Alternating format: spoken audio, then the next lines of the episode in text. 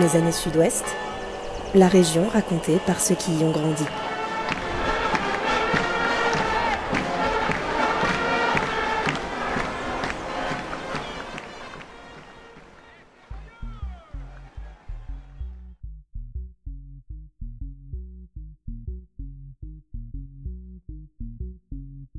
On a tous une anecdote qui nous colle à la peau et que nos amis, notre famille racontent encore et encore régulièrement. Que ça soit une énorme bourde, une chute mémorable, une expression singulière, on a tous cette petite histoire qu'on traînera à jamais dans nos bagages. Pour notre invité du jour, c'est une phrase que toute la France connaît, tout à fait Thierry. Vous voyez de qui je parle? Je suis Maudrieux et aujourd'hui, Jean-Michel Larquet nous raconte son enfance béarnaise. Jean-Michel Larquet, donc bonjour. Euh, bonjour. Pour commencer, si je vous dis le sud-ouest, pour vous, ça vous évoque quoi?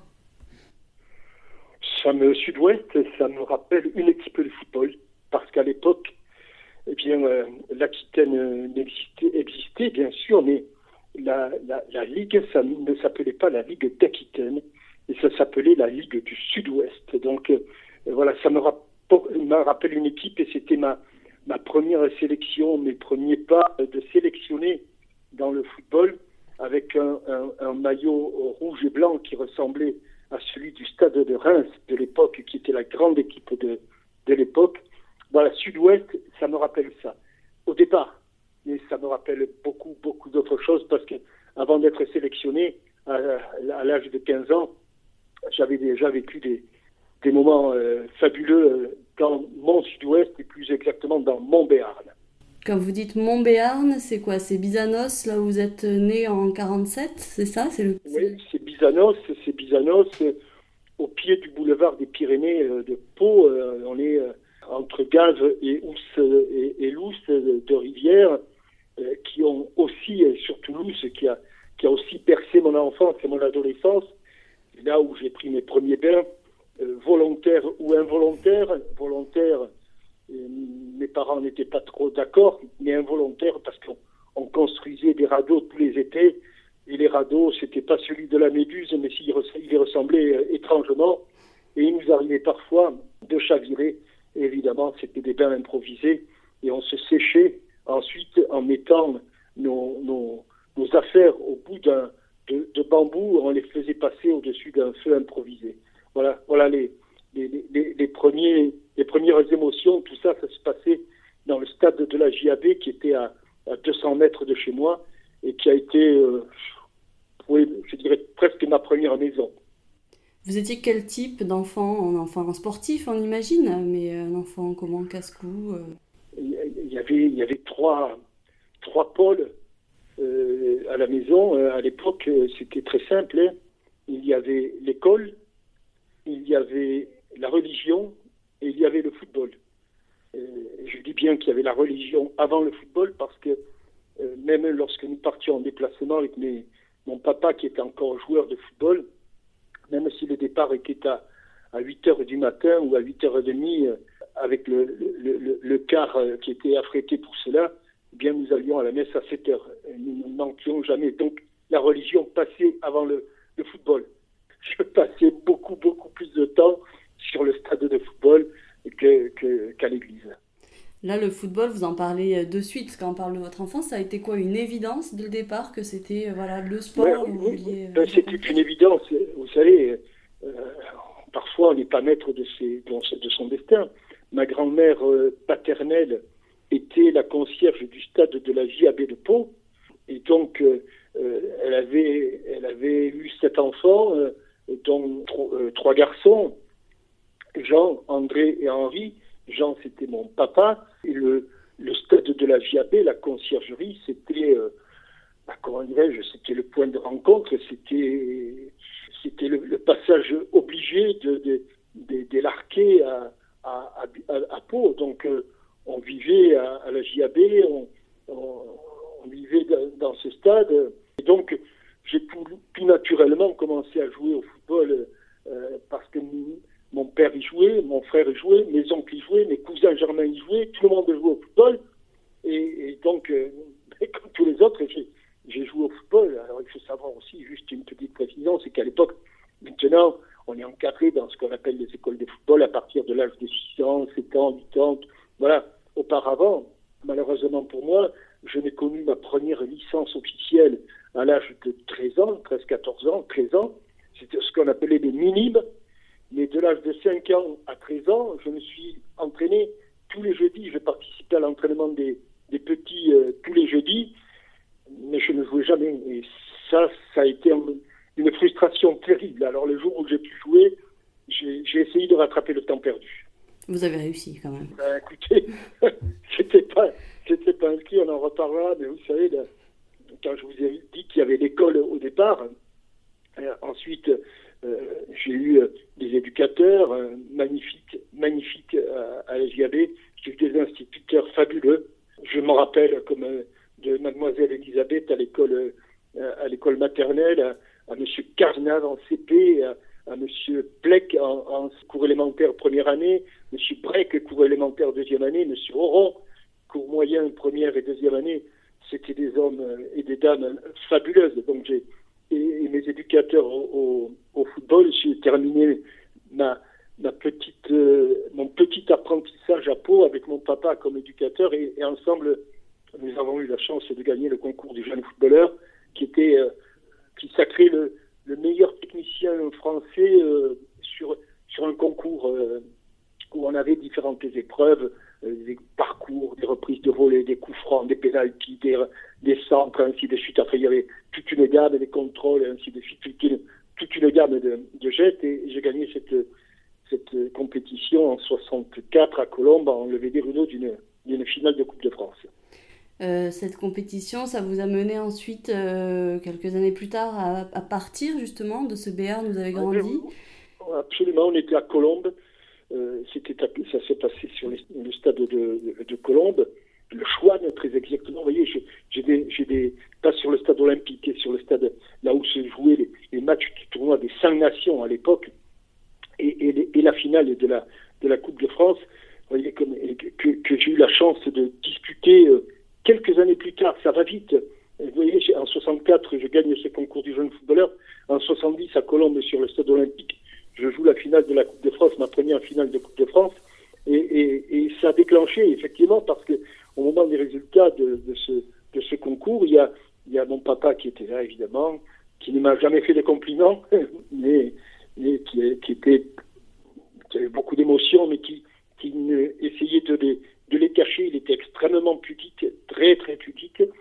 Et au moment où il y a le palmarès qui était annoncé, euh, on dit euh, premier Jean-Michel Larquet, euh, Ligue du Sud-Ouest, club de la JAB Pau. Et mon papa était en train d'essuyer de petites larmes. Hein. et il y a un monsieur qui lui a sur l'épaule. Il lui dit Vous connaissez Jean-Michel? Et le monsieur s'est retourné et dit oui, c'est mon fils. Pierre Garonner, le recruteur de la Saint-Etienne, qui était là et qui lui a dit euh, Ah, ce serait bien qu'il vienne faire un saut à, qu'il vienne faire un petit essai à, Saint-Etienne, qu'il vienne voir un peu comment ça se passe à Saint-Etienne.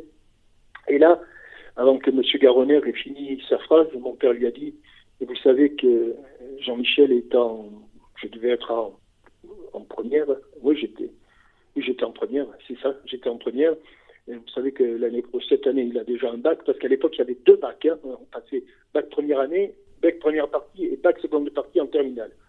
Et donc, euh, il peut venir, peut-être, il va venir faire un tour, mais de toute façon, l'année prochaine, Jean-Michel, il a son bac, il fera sa terminale au, à Pau. Voilà, donc, euh, c'était les premiers contacts avec le football professionnel. Ce que vous avez fait, vous avez fait donc votre terminale à Pau et vous êtes ensuite euh, parti... Je suis allé, j'ai fait, alors j'ai fait mon premier stage à, Saint-Étienne et puis euh, je suis rendu comme, comme c'était prévu. J'ai fait ma terminale à Pau. J'ai eu mon, bac euh, seconde partie, ce qu'on appelait sciences expérimentales.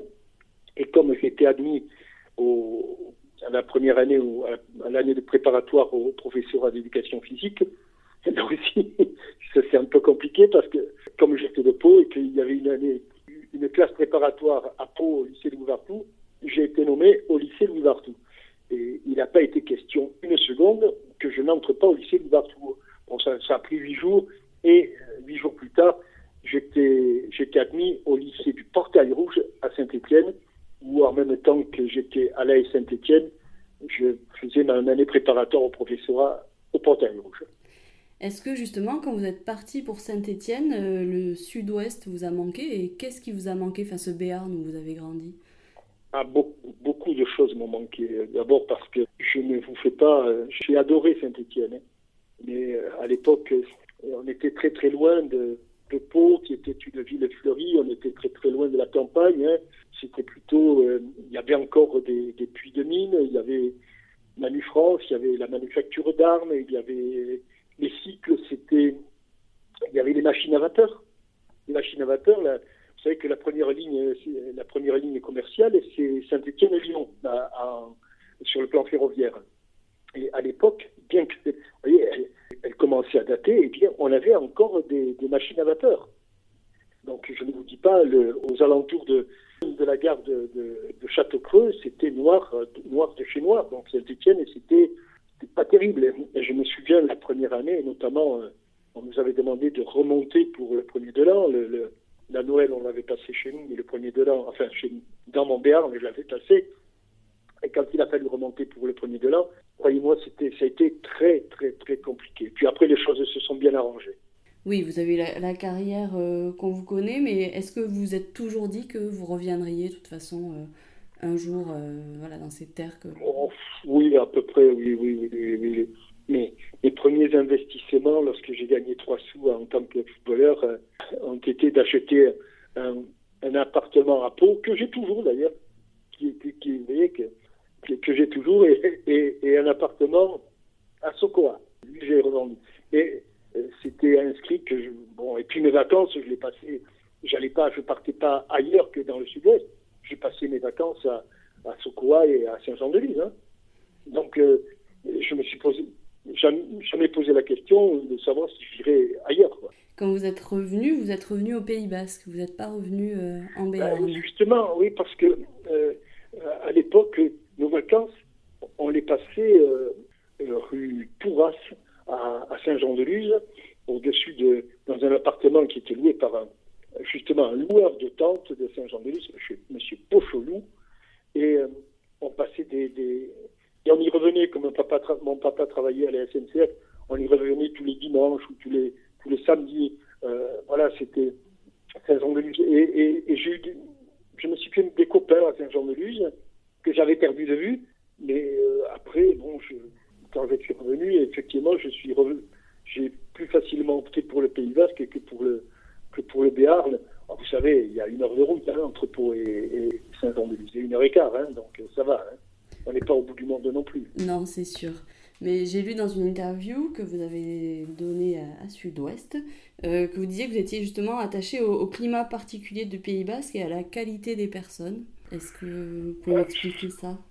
Oui, oui, oh, il y, a, des gens, y a des gens très bien dans le Béarn, mais mais c'est vrai que c'était un c'était en adéquation avec mes principes de vie, avec avec mes principes de, de parole donnée. Vous savez, vous, connaissez la, la, maxime qui est euh, inscrite sur les pommeaux des, des maquilas, la, la, plus fréquente. Itzaït, c'est la parole, c'est la parole. Et je trouve que c'est quelque chose qui euh, me convient parfaitement. J'adore ça. Euh, je n'aime pas les grands discours. je n'aime pas les, surtout les remises en cause. Donc, quand on dit oui et qu'on s'y tient, j'apprécie la personne. En plus, bon, je connaissais beaucoup de monde. Beaucoup, la Lusien, qui était un club euh, où mon père avait beaucoup d'attaches, beaucoup d'amitié avec la famille Badiola, qui est une, institution à Saint-Jean-de-Luz. J'ai préféré Saint-Jean-de-Luz, enfin le, Pays Basque, mais, je, je, reste béarnais, ça c'est sûr. Est-ce que pour finir, vous auriez euh, un coin euh, qui vous plaît particulièrement aujourd'hui? Peut-être un coin à nous conseiller, euh, une randonnée, une activité, je ne sais pas, quelque chose qui, qui vous correspond? Bah, vous, montez jusqu'au lac de, de Fabrège, vous prenez le col du Pourtalais, au fond de la vallée d'Aspe, au fond de la vallée d'Osso, qu'est-ce que je dis bêtise? Au fond de la vallée d'Osso, à la Reims, au lieu de prendre l'obisque à gauche, vous prenez le Pourtalais à droite, et puis, euh, vous pouvez euh, euh, aller jusqu'au lac de Fabrège et puis aller jusqu'au caillou de Soc, aller jusqu'au petit train du lac, du lac. Vous verrez, vous ne serez pas déçus. Les, les montagnes du Béarn sont magnifiques. Et vous aurez peut-être, sans doute, la chance de voir quelques arts. Eh bien, écoutez, on, va, on prévoira ça pour cet été. Merci beaucoup en tout cas de nous avoir répondu, d'avoir partagé tous ces souvenirs. Merci beaucoup, merci à vous.